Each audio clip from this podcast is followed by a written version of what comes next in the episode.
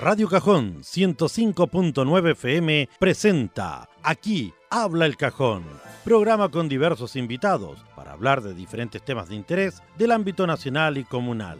Bienvenidos a Aquí habla el cajón. Conduce Claudia Maturana.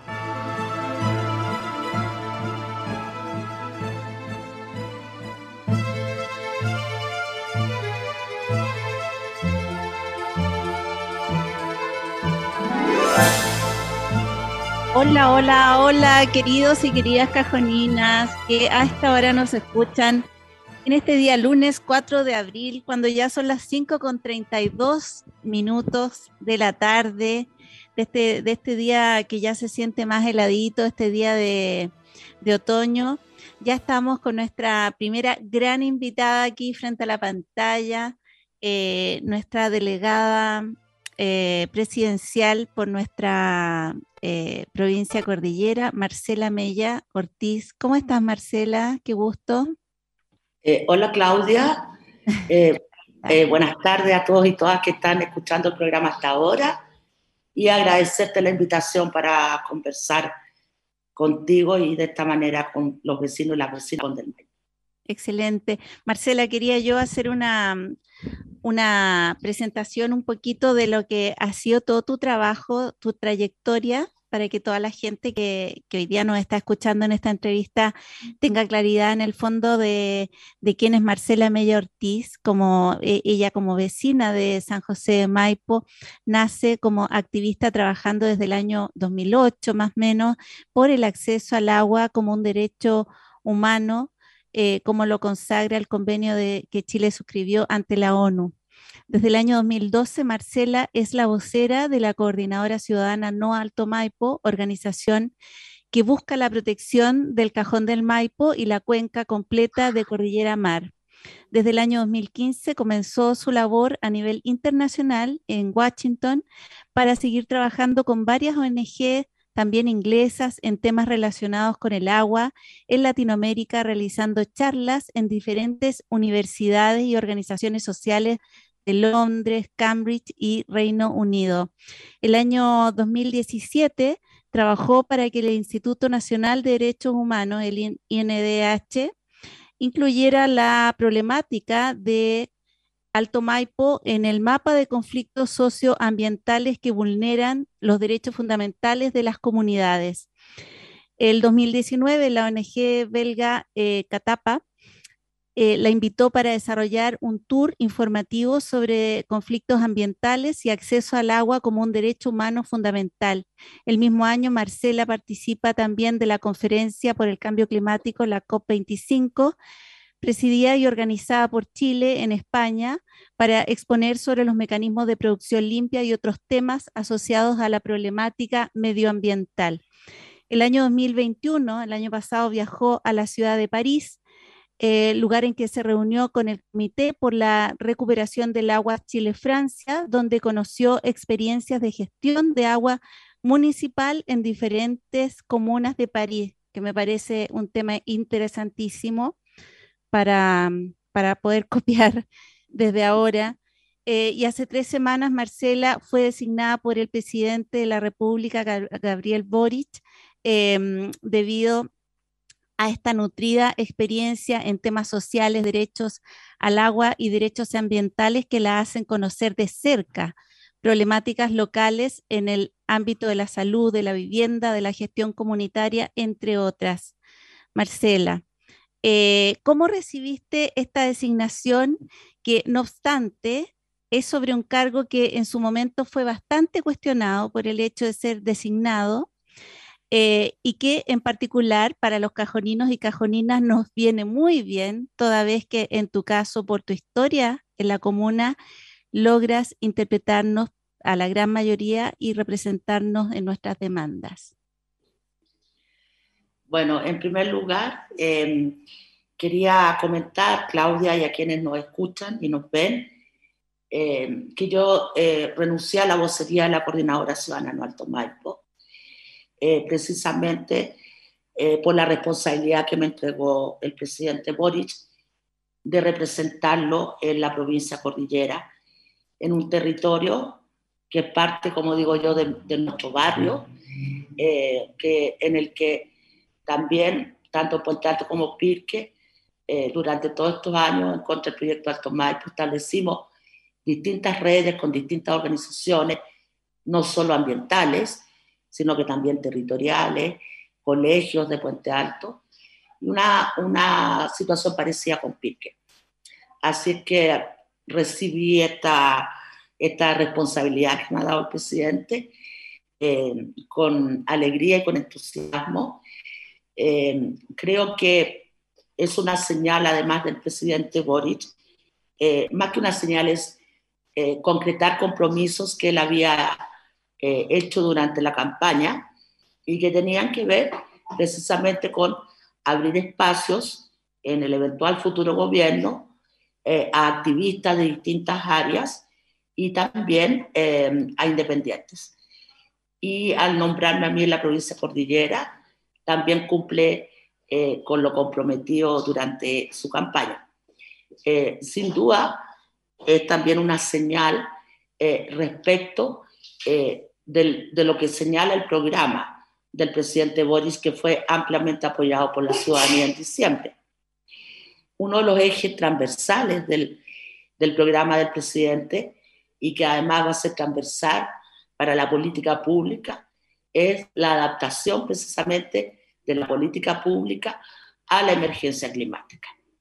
Eh, entonces, en ese aspecto también es coherente que la experiencia eh, de todos estos años eh, como activista socioambiental y de derechos humanos es esa experiencia la que también se valora y la coherencia, como me lo dijo el presidente, en una provincia que es clave, Claudia, no solo porque es la provincia más grande de Chile, por, eh, por la comuna de Puente Alto, sino por, por algo que, que, dijimos y que hemos sostenido a lo largo de todos estos años.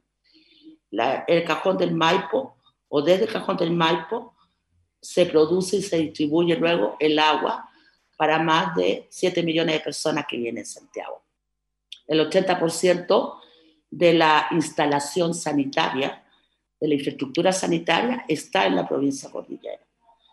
Y además enfrentamos esta situación de emergencia climática, como decía, donde Chile, eh, su mayor vulnerabilidad es la escasez de agua. Y si además a eso lo sumamos, que mientras no termine el proceso de la Convención Constitucional y aprobemos la nueva Constitución, el derecho eh, de aprovechamiento de agua en Chile es privado, el único país del mundo donde las fuentes de agua tienen propietarios y propietarias. Entonces, en ese panorama, con ese panorama, creo que es un gran desafío también eh, para relevar la importancia de esta provincia para el desarrollo saludable y sostenible de la capital de Chile, donde vive el 42% de la población de nuestro país. Bueno, una de tus primeras actividades justamente, Marcela, eh, apenas asumiste como delegada presidencial, fue reunirte con autoridades de la Dirección General de Aguas. Cuéntanos cómo se, vislumbra eh, la situación de este recurso fundamental, considerando la amenaza eh, de la sequía, como tú decías, esta emergencia ¿no? ambiental que estamos viviendo y que es global, pero especialmente en Chile además, porque hemos tenido eh, una, una, racha, una mala racha ¿no? de, sequía por, varios años ya, eh, que, no, tenemos lluvia. Y también eh, frente a la puesta en marcha de la central hidroeléctrica Alto Maipo. Bueno, quiero comentar primero que como delegada tengo atribuciones y facultades limitadas. por cierto, una de las facultades que tengo es eh, supervisar que los servicios públicos que están presentes en la provincia o que ejecutan programas, acciones, fiscalizaciones en la provincia, eh, se hagan apegados a la ley, pero también a un Estado que se pone en servicio de la comunidad. Eh, uno de los grandes principios que, que ha anunciado el presidente Boris es que el Estado se acerca a la comunidad y no la comunidad al Estado. Por lo tanto, eso también obliga a esta delegación y a mí en particular a una cuestión que es de convicción para mí y es efectivamente una relación más horizontal con los vecinos y las vecinas y efectivamente eh, podamos cumplir eh, con llevar la información, la difusión de distintos programas, beneficios a las personas y no que las personas tengan que acercarse a la delegación, a los servicios, a los municipios. Creemos que esa lógica tiene eh, que entrar en otra dinámica. Dicho eso, mi reunión con la Dirección General de Agua Metropolitana eh, eh, fue a raíz de una invitación que me hizo la consejera regional Paola Chávez y la agrupación de asentados del río Colorado en una problemática particular que tienen con, con la doña Alto Maipo Aes, Aesquener, hoy Aes Andes, respecto de un convenio que, es em, desde los años en que empezó a operarse la central Maitene. Es un convenio muy antiguo que cuando eh, compra la infraestructura eléctrica, la empresa del Estado eléctrica del Cajón del Maipo, se tiene que hacer cargo de cumplir este convenio. Bueno, durante el tiempo en que hubo agua disponible, no hubo problema para el cumplimiento de este convenio. Pero ahora, donde hay menos agua disponible y el agua del, tanto de la central Maitenes como de Alfalfal está siendo acumulada en una cámara de carga a los pies del pueblo de Alfalfal para poder hacer las pruebas que están realizando la central Alfalfal 2. La central La Laja está un poquito más atrasada. Entonces, en este contexto de pruebas del proyecto, eh, han incumplido el compromiso y el convenio con los eh, crianceros agrupados en esta organización. ¿Qué dice este convenio? Que tienen que tener eh, disponibilidad de agua para regar los pocheros donde producen la alfalfa, que luego es el alimento de sus animales durante la temporada de otoño y de invierno. Si ellos no tienen agua para regar, cosa que ya ocurrió, se ha perdido producción de alfalfa. ¿Y qué ocurre en ese caso, Claudia? Ocurre que llegada el momento de la crisis, es el Estado el que tiene que liberar recursos para apoyar a los crianceros, a los pequeños crianceros y entregar, por ejemplo, forraje.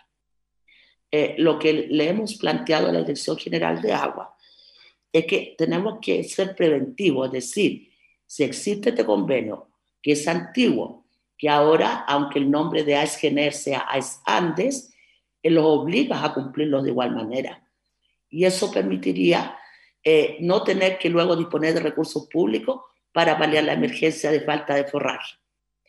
Eh, como esto tiene que ver con una empresa privada, eh, lo que hace la Dirección General de Agua es fiscalizar tanto los aspectos de la resolución de calificación ambiental como también los aspectos que tienen que ver con los convenios que aunque hayan cambiado de nombre, tienen obligación de seguir cumpliendo.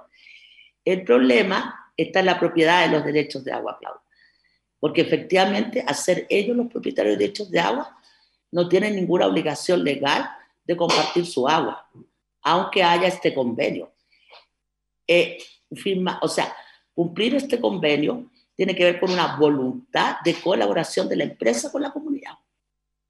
Pero efectivamente los propietarios de derechos de agua, y ese es el problema que tenemos, eh, que ante una emergencia, la, un decreto de escasez hídrica, hídrica, perdón, emergencia agrícola, el Estado no tiene herramientas para intervenir, no sé, por ejemplo, los cauces de agua, porque eso atenta contra la propiedad eh, de quienes tienen estos derechos de agua. Entonces, estamos en una situación compleja porque la, no tenemos atribuciones, porque es privado el derecho de agua, pero por otro lado sí tiene que el Estado invertir para subsanar eh, y para apoyar aquellas actividades que no tienen derechos de agua inscritos, pero que sí se nos tenemos que hacer cargo de solucionar. No sé si me he explicado bien. Sí, pero eh, Marcela, ¿qué pasa en el caso de justamente eh, considerando este decreto de escasez hídrica, ¿no? Em, frente a las comunidades que sí también tienen derechos de agua, me refiero a comunidades de agua potable o personas independientes, eh, parceleros, por ejemplo, que tienen derechos de agua inscritos e incluso perfeccionados Em, y que producto de esta, por un lado, esta escasez hídrica y por otro lado, eh, la entrada en, la puesta en marcha ¿no? de, este megaproyecto, em, se eh, comiencen a ver afectados en el fondo en sus derechos de consumo humano, además. Em, no, no, no con fines eh, de lucro. Económico. Claro, eh, ¿qué pasa en este caso? Porque la verdad es que, mm, sobre todo eh, acá en, la, comunidad de Manzano, hay sectores en que los vecinos se han visto seriamente afectados y han tenido cortes eh, por días completos, entonces que aun cuando ni siquiera el proyecto ha entrado 100% en marcha, sino que se han efectuado solamente pruebas. Bueno, enfrentamos una situación bastante dramática en el caso de la localidad de Manzano porque recordemos que la construcción de los sistemas de túneles de Alto Maipo, que va de las Lajas hacia el Colorado, eh, impactó irreversiblemente el acuífero del Manzano. Eh, a diferencia de las obras que construimos las personas, los seres humanos, que si tenemos un problema se puede eh, solucionar por la vía de la ingeniería, ¿verdad? En el caso de la naturaleza eso no es así la, eh, la rotura que sufrió el acuífero del Manzano eh, también ha sido un problema para el proyecto porque eh, ha, ha, sido el factor de mayor dificultad para ellos en el sentido que el agua empezó a entrar a los túneles. ¿Recuerdas tú las fotos que, que nos compartían los mismos trabajadores en su momento? se filtraban. Se filtraba agua, agua. Y como hay menos precipitaciones de nieve y de agua, el acuífero no, alcanza a recargarse naturalmente. Y esto tiene que ver también con que los ingenieros, eh, eh, los tecnócratas, nos, convencieron que la naturaleza funciona por tramos, eh, que no es un sistema dinámico como realmente lo es.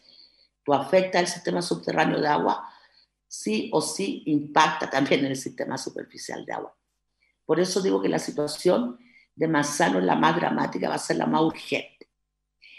Eh, el Estado, como decía, no tiene herramientas para intervenir y poder, no sé, de estos 50 litros por segundo que tiene usted, hay 20 que los vamos a tener que usar para satisfacer el consumo humano. No existe hasta que no tengamos una nueva constitución que desprivatice el agua y la vuelva a convertir en un bien nacional de uso público. Por eso cuando eh, los decretos de escasez hídrica o de emergencia hídrica o de emergencia agrícola solo suponen recursos, no acciones concretas.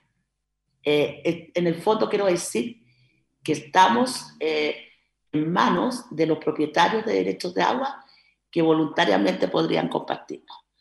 Eh, pero lo que ha ocurrido es que ante la escasez de agua para todos y todas, eh, el derecho de agua cobrado ha subido de valor.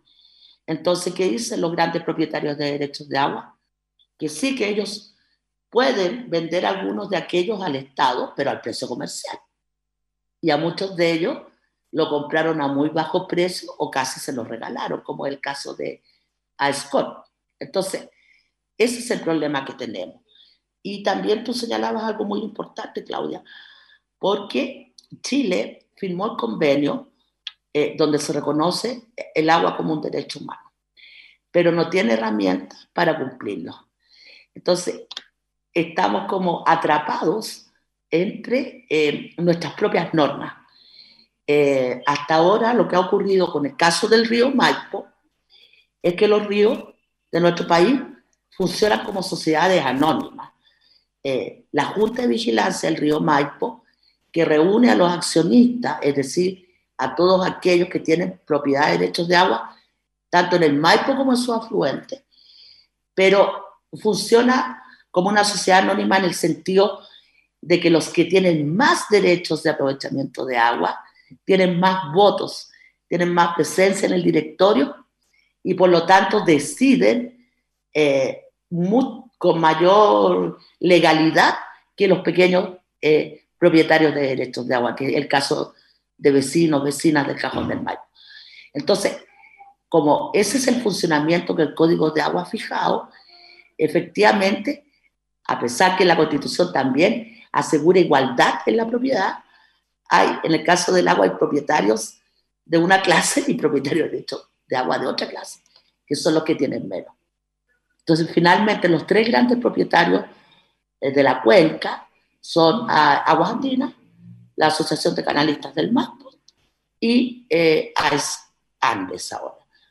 Entonces, esa mayor representación en el directorio terminan tomando decisiones que favorecen más bien a ellos, los grandes propietarios de derechos de agua, que aquellos que tienen una pequeña cantidad de derechos de agua legalmente inscritos y eso también es una eh, discriminación que, que, se hace. Y, y, bueno, estas son las cuestiones que hemos sostenido durante muchos años, que estamos hemos estado en el movimiento por la defensa y la recuperación del agua, eh, como un tema importante, porque eh, no es solamente que llueva menos o que nieve menos, Claudia. Chile cumple de 18 atributos de, de la emergencia climática por, de afectación, cumple 13. O sea, aunque nos pongamos a hacer ritos o a pedir que llueva, no basta con eso. Y eso tiene que ver por el lugar en que estamos ubicados en el mundo y también por nuestras características geográficas. Chile es un país muy angosto. Hay muy poca diferencia entre la montaña y el mar.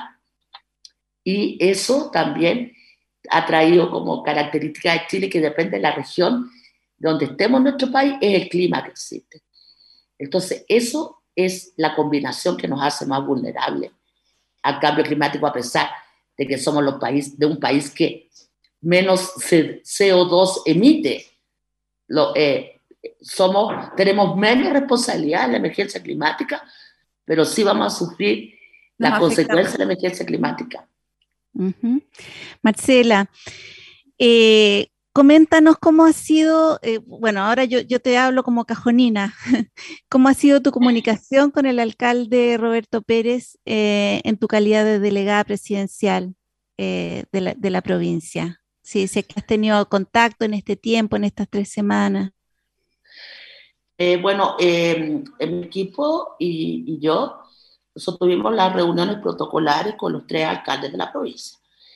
También cambiamos ahí un poco la dinámica fuimos nosotras y nosotros a los municipios y no los recibimos en la delegación como era la costumbre. En este afán que comentaba de dar señales claras, que es la delegación y la delegada la que se acerca a la comunidad de los territorios, no al revés. Eh, entonces, han sido eh, solo reuniones protocolares que tienen que ver con, con la instalación del nuevo gobierno, la instalación de la delegada, eh, eh, recién durante esta semana vamos a tener nuestra primera reunión de trabajo. Em, así que está en, nuestro espíritu ¿ah?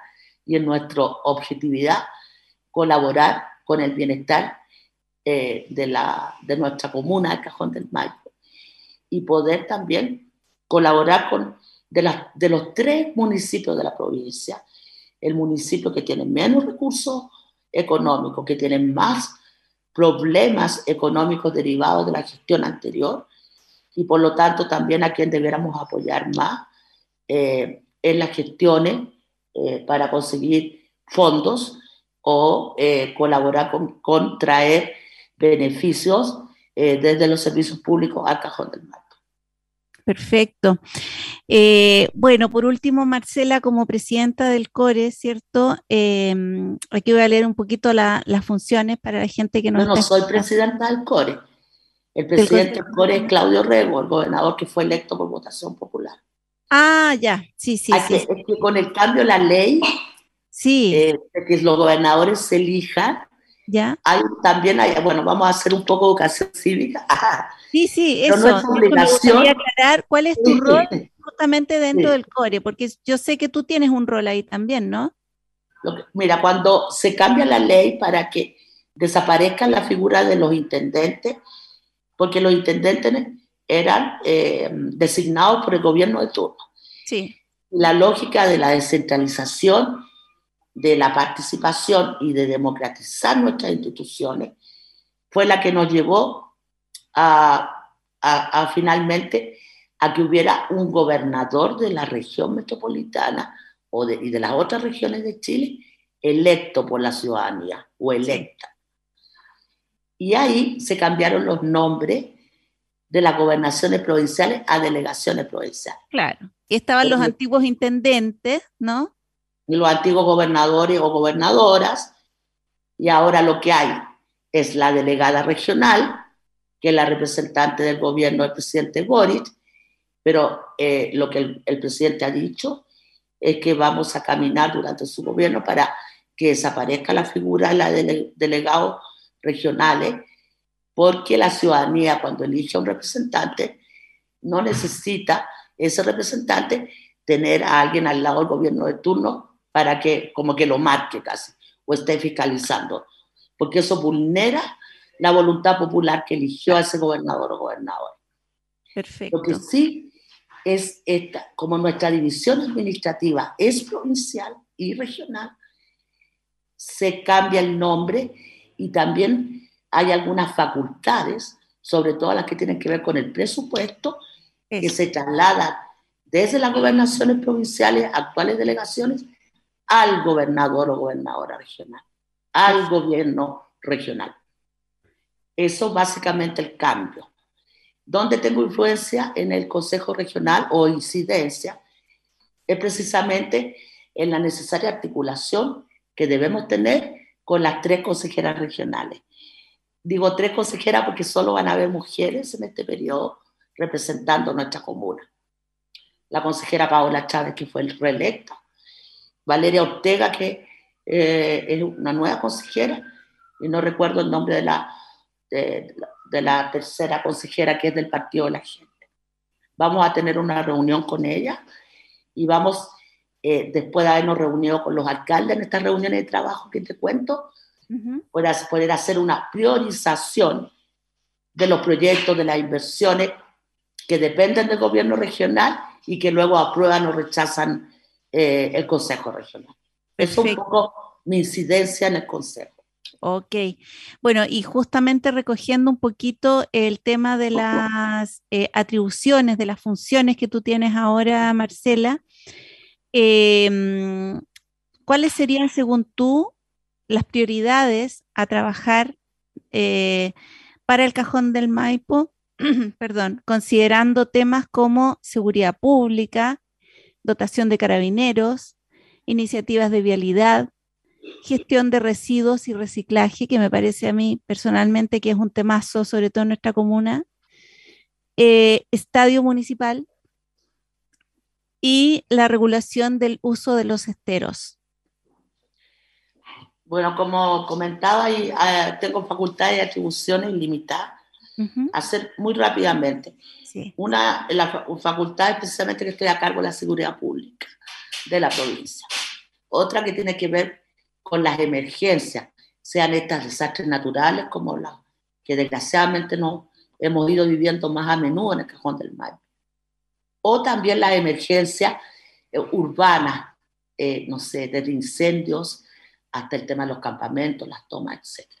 Y lo otro que mencionaba, la supervisión de que los servicios públicos que están en la, en la provincia puedan em, eh, cumplir bien su labor. Entonces, en el conjunto de esta, eh, o, mirando globalmente estas atribuciones. Hay cuestiones que nos preocupan, eh, que tienen que ver precisamente con eh, asumir que uno de los territorios más vulnerables a los desastres climáticos es precisamente nuestra comuna. Y no solamente por la emergencia climática, sino por la intervención industrial que ha tenido el cajón del Maipo históricamente, que ha, debilitado eh, y la falta de agua ha debilitado los terrenos, ha estresado el bosque nativo que era muy resistente a la falta de agua. Por eso también somos más vulnerables a los incendios forestales. y las desgracias que nos han ocurrido. Entonces, una cuestión muy importante es precisamente la gestión de la emergencia, pero también la labor preventiva. Eh, o sea, cómo nos preparamos en el caso de que haya un desastre natural y, eh, y, este, las consecuencias de este desastre natural eh, no tengan como resultado víctimas fatales.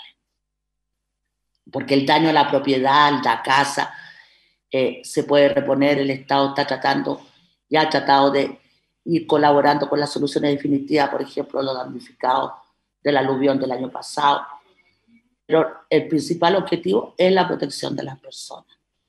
Y eso también se vincula con la seguridad pública.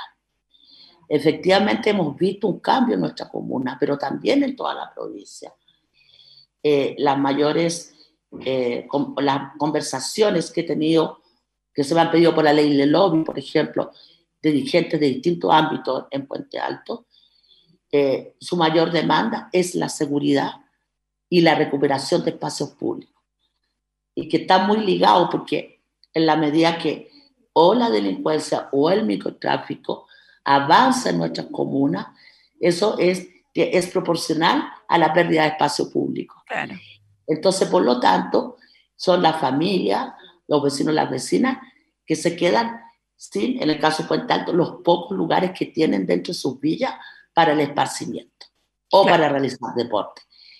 Y en ese sentido yo ya he sostenido reuniones con el prefecto y con los comisarios eh, de las distintas, eh, para la redundancia, comisarías de la provincia para poder conocer el trabajo anterior de antes y la planificación para este año respecto eh, de la estrategia, sobre todo con los temas de microtráfico. Y también con, la, con el subprefecto de investigaciones que está a cargo eh, de la PDI en la, en la provincia. Como decía, claro, yo hablo Cajón del Maipo en particular, pero es un problema, una tragedia para muchos vecinos y vecinas que está ocurriendo en las tres comunas de la provincia.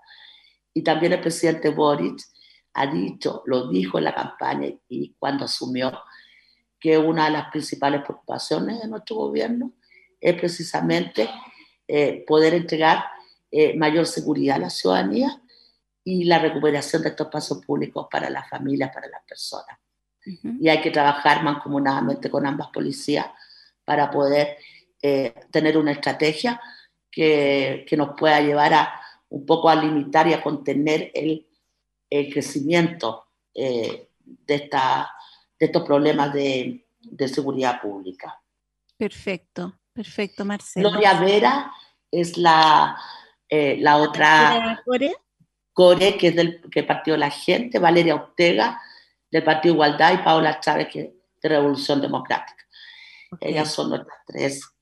Respecto del ordenamiento de los esteros, del turismo, el tema de la basura, que se ha transformado también en un grave problema en nuestra comuna. Eh, ahí tendremos que ver unas acciones en conjunto con el municipio. Hay una fundación que se llama eh, eh, la ONG Basura Cero, donde hemos estado conversando con Macarena Guajardo la manera de implementar algunos de los programas que ellos tienen en la comuna de San José. Obviamente todavía falta tener esa conversación con el alcalde y con los concejales, sobre todo con los concejales que están a cargo del tema de turismo, medio ambiente. Eh, y lo que tiene que ver con el reciclaje, ahí estamos, yo también tengo la misma convicción que tú, de que es una urgencia. Y es una urgencia no solo en el cajón del Maipo, es una urgencia eh, en, el, en, las comunas de la provincia de Gran Santiago, en todo el país. Sí. Em, creo que tenemos que tener acciones concretas eh, en, educación ambiental destinadas a concientizar, a informar y a enseñar. Pero eso no va a tener éxito si no hay también este otro componente. ¿Quién retira el reciclaje? ¿Quién se lo lleva? Que no vaya a terminar en la, basura junto con todo el resto de los residuos. Claro. Ah, eso también eh, ya hay experiencias de recicladores importantes en el cajón Entonces, a mí mi experiencia, que más, más, más que nada estaba vinculado a los centros turísticos, eh, poder expandirla en la comuna. Yo sé que está la voluntad de ellos también de aceptarla en los colegios, en los jardines infantiles, y en el fondo ir caminando un compromiso de la comunidad en su conjunto. Claro. Respecto de la regulación de los esteros, hay, hay mayores complejidades porque también que, eh, tenemos que conversar con el Ministerio de Bienes Nacionales y con los privados que han eh, ido cerrando los accesos, como ha ocurrido con las playas también, con muchas playas, con los lagos en el sur, aunque la ley lo prohíbe. Entonces, eh, tuve yo una reunión ya con la, con la ministra de Bienes Nacionales, Javiera Toro, precisamente el Día Internacional del Agua, por el, el el, proceso eh, del parque que inauguró o que puso en marcha el presidente Piñera dos días de, o a unos días de dejar el gobierno, pero que solo protege, o sea, es, en Chile aún no tenemos una ley de protección de glaciares. Entonces, proteger los glaciares de la subcuenca del río Olivar y Colorado es una buena iniciativa, pero no lo podemos nombrar o llamar un parque ninguno de nosotros puede visitar un parque que está a 3.600 metros. Claro. Entonces, ¿cómo, cómo eh, eh, se expande el área de protección? Ahí hay diferentes campañas, está la campaña Queremos Parque, la Asociación de Ecoturismo de Arriero, que también le entregaron un comodato para un proyecto maravilloso que me mostraron hoy día, de una aldea de ecoturismo y de puesta en valor del caballo y de la actividad del arriero.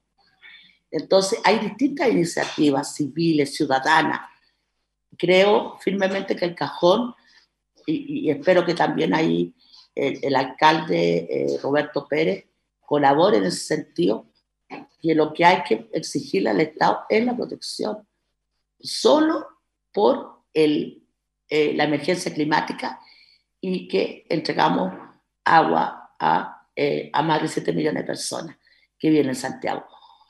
Eh, cualquier industria nueva, del tamaño que sea, lo que va a hacer es acelerar las consecuencias del problema, eh, que es la industrialización más el cambio climático, y quienes vamos a vivir primero las consecuencias somos quienes vivimos también en el cajón. Entonces, el cajón es importante para Santiago, el cajón importante para quienes vivimos ahí, elegimos vivir ahí o nacieron allá, etc. Pero está la mirada del país y de la, de la protección, de, de, la protección de la garantía del agua para el consumo humano y de la producción de alimentos como prioridad. Luego el uso industrial, podemos conversar eh, cómo va a ser, etc. Pero hay que asegurar primero el agua para las personas y para la producción de alimentos. Así es. Bueno, Marcela, sabemos que estás con, eh, con, otras, con otros compromisos, ¿cierto? Hasta ahora de la tarde, cuando ya son las 6.10. Así es que te vamos a, liberar de esta conversación. De verdad que te damos muchas, muchas gracias porque te hayas hecho un espacio en tu agenda para poder eh, conversar con nosotros. Y bueno, desde acá yo espero haber eh, eh, servido de portavoz de varias inquietudes que me llegaron de diferentes vecinos y vecinas para esta entrevista. Así que eh, esperamos poder tenerte nuevamente acá en este espacio radial con, nuevas... digamos, con, novedades que sean interesantes, especialmente para los y las cajoninas. Y bueno, mucho éxito, Marcela. Muchas gracias, por la invitación, por la buena por los buenos deseos, lo conversamos en su momento cuando encontramos en la plaza. Eh, eh, podemos agendar una nueva conversación cuando hayamos avanzado un poco más en el camino, sobre todo en estas líneas de trabajo eh, que vamos a comenzar con los alcaldes de las comunas rurales primero, porque son las que tienen menos, o sea, tenemos un estatus menor además, o sea, las comunas rurales de la región metropolitana. Mm. respecto de, la comuna, de esta gran comuna urbana además que Puente Alto. Y hay que equiparar la cancha también. Quienes viven, vivimos en las comunas rurales tenemos los mismos derechos y las mismas garantías constitucionales que quienes viven en una comuna urbana. y eso también significa que sea más equitativo la distribución de los recursos que el gobierno central le entrega a las distintas comunas de la región metropolitana. Así, que ahí feliz de... Y además que estamos, más, más, expuestos porque recibimos a gran parte del de, el resto de los santiaguinos todos los fines de semana y en, la, en, los periodos de vacaciones, ¿cierto? Sí. Así que ya, pues Marcela, muchas gracias y como te decía, te deseamos todo el éxito en todo lo que se viene. Que sea muy bueno, muy beneficioso.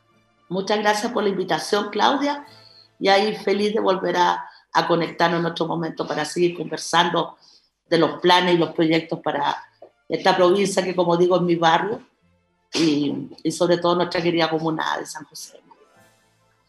Muy bien, pues Marcela.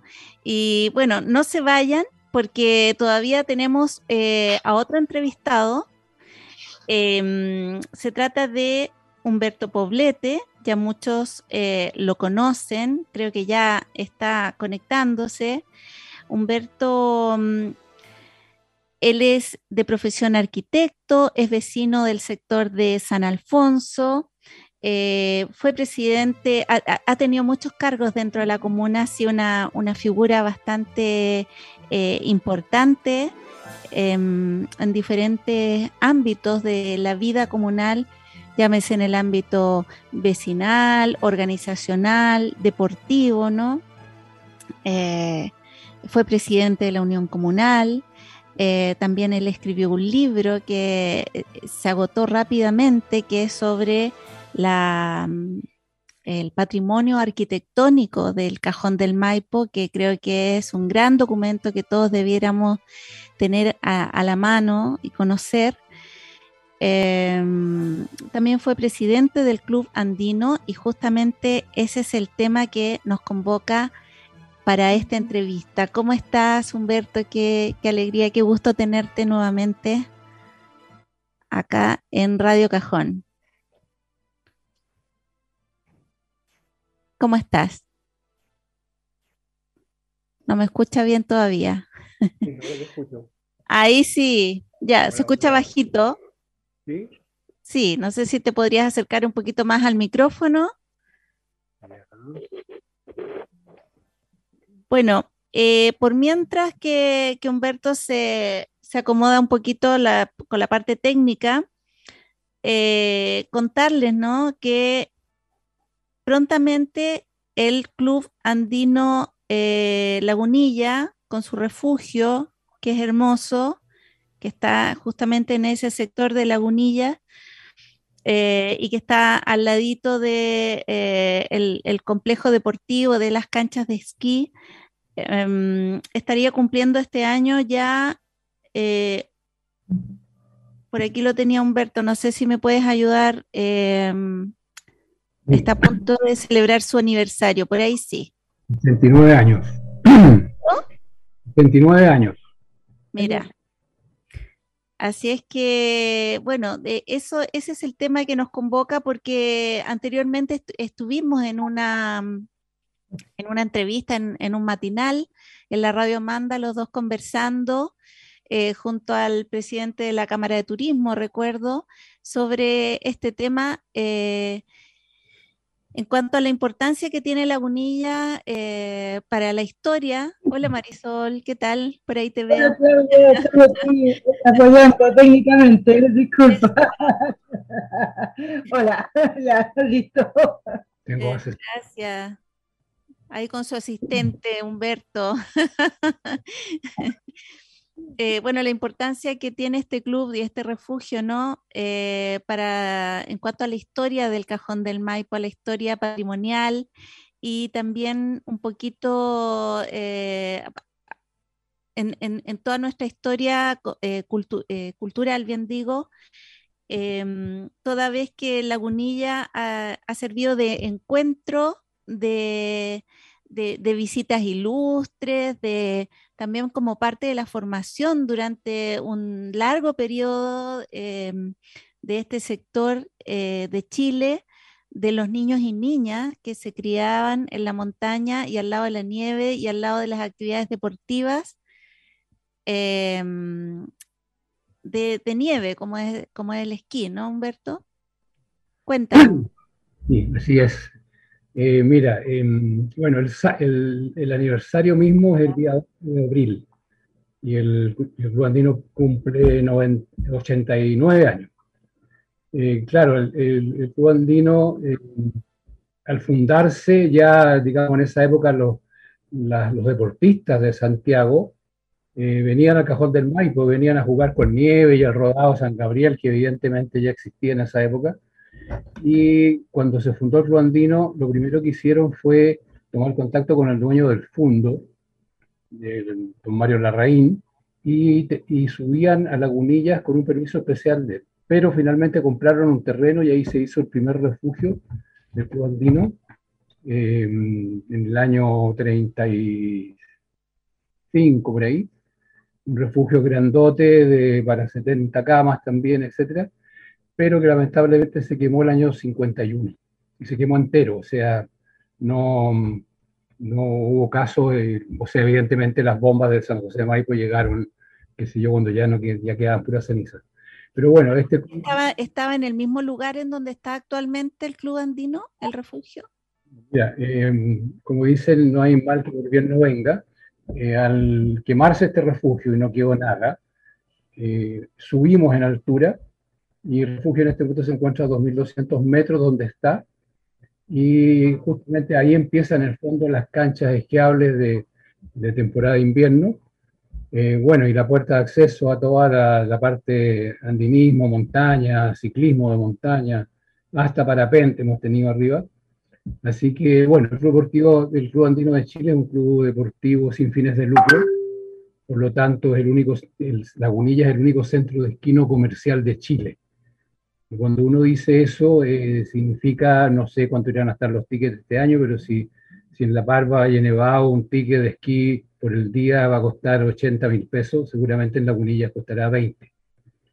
Ahora, lo importante para San José de Maipo es que em, en los años 70, 70, 80, hasta 85, 86, por ahí, eh, el Club Andino mantuvo un convenio con Digeder y con la Municipalidad de San José de Maipo. En esa época, el Andino entregó a San José de Maipo más de 100 pares de esquí completo, con zapatos, esquí, etc., eh, para que aprendieran a esquiar y practicaran los, los, jóvenes de esa época de San José de Maipo. Y en eso hay que preguntarle al alcalde, don Roberto Pérez, porque él aprendió a esquiar de joven justamente en la Lagunilla y en base a estos convenios. Es tan importante eso del convenio que ahora con la nueva municipalidad justamente de Roberto Pérez, estamos, estamos viendo, se va a refirmar el, el convenio con Lagunillas para que, o sea, la lógica es que tú tienes un pueblo de montaña como el que tenemos nosotros y como pasa en otros países, en que, bueno, todo el mundo sabe esquiar, en, en Suiza, en Italia, en, en, los Alpes, etc. Y aquí solo unos pocos, o sea, esto del deporte de montaña de esquí especialmente, siempre se ha dicho que es un, es un lujo. algún alcalde de San José también dijo que esto era para los ricos. Eh, otro alcalde, no quiero dar nombres, pero otro alcalde le cerró las puertas al Club Andino de Chile durante 12 años y, no subió ningún niño, digamos, de algún plan deportivo de la municipalidad a gozar del esquí. O sea, es como que tú salgas al patio de tu casa y te comas la fruta que están dando tus árboles. Claro que eso no haya pasado.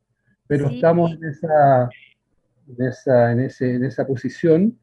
Eh, el, alcalde ha estado arriba y se está, no sé si ya se firmó el nuevo convenio para justamente facilitar a los, a los jóvenes y niños de José Maipo a, a, esquiar y bueno, y, nuestra montaña está abierta en los 5.000 en los 5.000 kilómetros cuadrados Así que por donde, por donde miremos, donde estemos, estamos en la montaña, así que eso, eso nos llega gratis.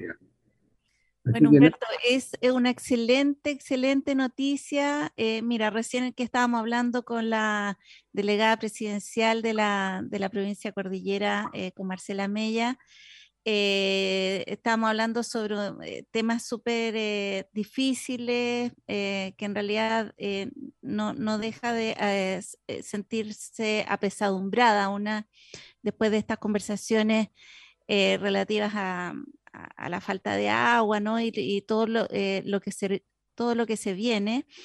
Y en este contexto te digo que esta es una excelente noticia porque yo en lo personal, em, movida, digamos, por, siempre por, como por la parte social, como trabajadora social, yo, yo decía, ¿por qué? ¿Por qué me parece una crueldad tremenda que los niños y jóvenes de, eh, del cajón del Maipo no tengan acceso al deporte del esquí en el fondo, eh, siendo que hay jóvenes que vienen de otros, de otros lugares de Chile o, incluso fuera de Chile, em, que pasan con los equipos, ¿no? Y, resulta eh, algo bastante cruel, como tú dices, no poder tomar eh, los frutos que están en tu casa y, que otras personas, porque en el fondo gozan de otra situación socioeconómica, sí lo pueden hacer, si tengan el acceso. Así que me parece una muy, muy buena, muy linda política eh, inclusiva, esto de, retomar el esquema, digamos, general para, para todos los niños y jóvenes y las jóvenes cajoninas. Así que un aplauso eh, unas estrellitas por acá desde Radio Cajón para, mm, para el Club Andino, para ti, que en el fondo yo sé que, siempre has estado como inquieto sobre estos temas. Eh, y bueno, quiero que también nos comentes un poco acerca de, eh, de, la historia, de tu propia historia familiar y que tiene mucha relación con el Club Andino. Mira, em, bueno, yo tengo el, honor y el placer de vida de que mis padres fueron del grupo de los fundadores del Club Andino, que era un montón de jóvenes locos, locados, deportistas, etcétera, etcétera, que en un puñado de, no sé, deben haber sido más de 20, formaron el Club Andino en el año 33, y que, em, bueno, y mis padres entonces, yo cuando me preguntan, ¿tú cuándo llegaste al Cajón del Maipo? Yo digo, yo llegué antes de nacer porque mis padres en esa época, y como todos los jóvenes que se quieren harto, eh, yo creo que me encargaron en, el, en, la Unilla y en la cordillera, entonces yo digo que llegué al cajón del Maipo antes de nacer. Y, y hacemos una investigación científica, yo creo que se van a dar cuenta que así es. cajón del, del, Maipo en la sangre y evidentemente los cerros y lagunillas. Yo aprendí a esquiar a, a los tres años, eh, eh, toda mi familia también, tuve la oportunidad de que mis hijos también lo hicieran. Eh, tengo una hija en este momento que se crió en Lagunillas también y que, y que ahora en estos momentos está haciendo clases en Andorra. Eh, incluso de repente hasta podemos tener una comunicación con ella. Eh, y, y, mucha gente, o sea, hay, hay, jóvenes del Cajón del Maipo que fueron a, del Cajón del Maipo, que gracias a estas garantías y ayuda que proporcionaba el Club Andino, fueron, a, fueron campeones mundiales de esquí y que, o que participaron en los campeonatos mundiales con muy, buena, con muy buen puntaje, digamos. Em, otros criados, como Pablo Obli, que, fue un gran corredor del Club Andino y de Lagunilla, eh, fue, em, finalmente el Chile no lo pudo mantener como, como esquiador estrella en las competencias y corrió mucho tiempo por Francia. Y después finalmente tuvo un gran accidente y volvió a Chile, etc. Pero o sea, eh, todos pueden, todos podemos. Y, hay que sacarse esto de que, claro, evidentemente, mucha gente no, va más bien a tostarse y a lucir los últimos equipos y qué yo, y miran por un lado, no, eso, esos zapatos valen 800 lucas, esos de esquí valen no sé cuánto. Entonces hay una idea de que esto de esquiar es deporte para los ricos. Y no es así, no es así. Yo te digo, eh, hay que ingeniársela, es decir, eh, mis hijos eh, quedaron mucho tiempo con esquí comprados, eh, esquí usados. Yo, presidente, yo presidente Andino, durante 16 años y otros tantos años de director, etcétera, em, mucho tiempo anduve con butines arriba, pues, siendo el presidente del Club Andino de Chile. O sea, todos los estudios del Cajón de Maipo tienen una parca, tienen un gorro, tienen anteojos, y el resto se, inventa, o sea, no es necesario tener tanta plata. Pero Lagunillas además representa para el Cajón del Maipo una gran fuente de trabajo, especialmente en una época de invierno que eh, escasea el trabajo. Entonces aparecen los arrendadores de, cadenas, los arrendadores de equipos de esquí, de toboganes, arriba los arriendos de equipo están en manos de gente del Cajón del Maipo, al lado del estacionamiento. Eh, lo, otro en las cafeterías, o sea, hay, hay trabajo para jóvenes en, en, la hotelería, en las cafeterías, eh, evidentemente también en transporte para arriba. Y bueno, es, es una, una, gran fuente, digamos, de trabajos. Eh, un, un, joven de acá de San José de Maipo también que se empezó a, destacar, Nelson Rubilar. Nelson Rubilar. Eh, él era pirata, o sea, pirata eran los que iban a esquiar arriba y sin pagar ticket ninguna cosa, le enseñaban a esquiar a los que sabían, no seguían nada. Y ellos corrían al lado del que estaban enseñando con botas por el la nieve, entonces no hacían pedazos de la nieve. Bueno, pero Nelson finalmente después de sacar el mayor alto puntaje en la prueba de aptitud académica, lo premiamos nosotros como Andina y lo metimos a la escuela de esquí. Y llegó a ser el director de la escuela de esquí. Y además lo conoce, hace muchos otros deportes, outdoor y qué sé yo. Entonces, bueno, todos podemos, o sea, todos los jóvenes de San José Maipo pueden. Es cuestión de levantar el dedo y que se pueda hacer. Y ahora yo tengo la gran esperanza de que este convenio que hubo con el Club Andino se vuelva a retomar y eh, tengamos no solo, no solo excelentes futbolistas, ellas y ellos, porque hay ellas también que juegan fútbol muy bien, u, otros deportes, sino que partir por los deportes de montaña, de ir saldrán los guías, los, los guías de trekking, etcétera. Así, esto tiene, tiene mucho para darle. De todas maneras. Bueno, eh, Humberto, ya estamos llegando al final de nuestro programa, pero desde acá, desde esta plataforma, eh, que es eh, este programa Aquí habla el cajón, que además estamos transmitiendo en conjunto con Radio Maipo Comunitaria y también estamos saliendo por Radio Amanda. Somos radios hermanas, no somos radios competencia, que nos potenciamos mutuamente. Quiero dejar invitados ya para eh, profundizar esta conversación, este gran evento en el fondo que estamos conmemorando los 89 años de la existencia del Club Andino Lagunilla.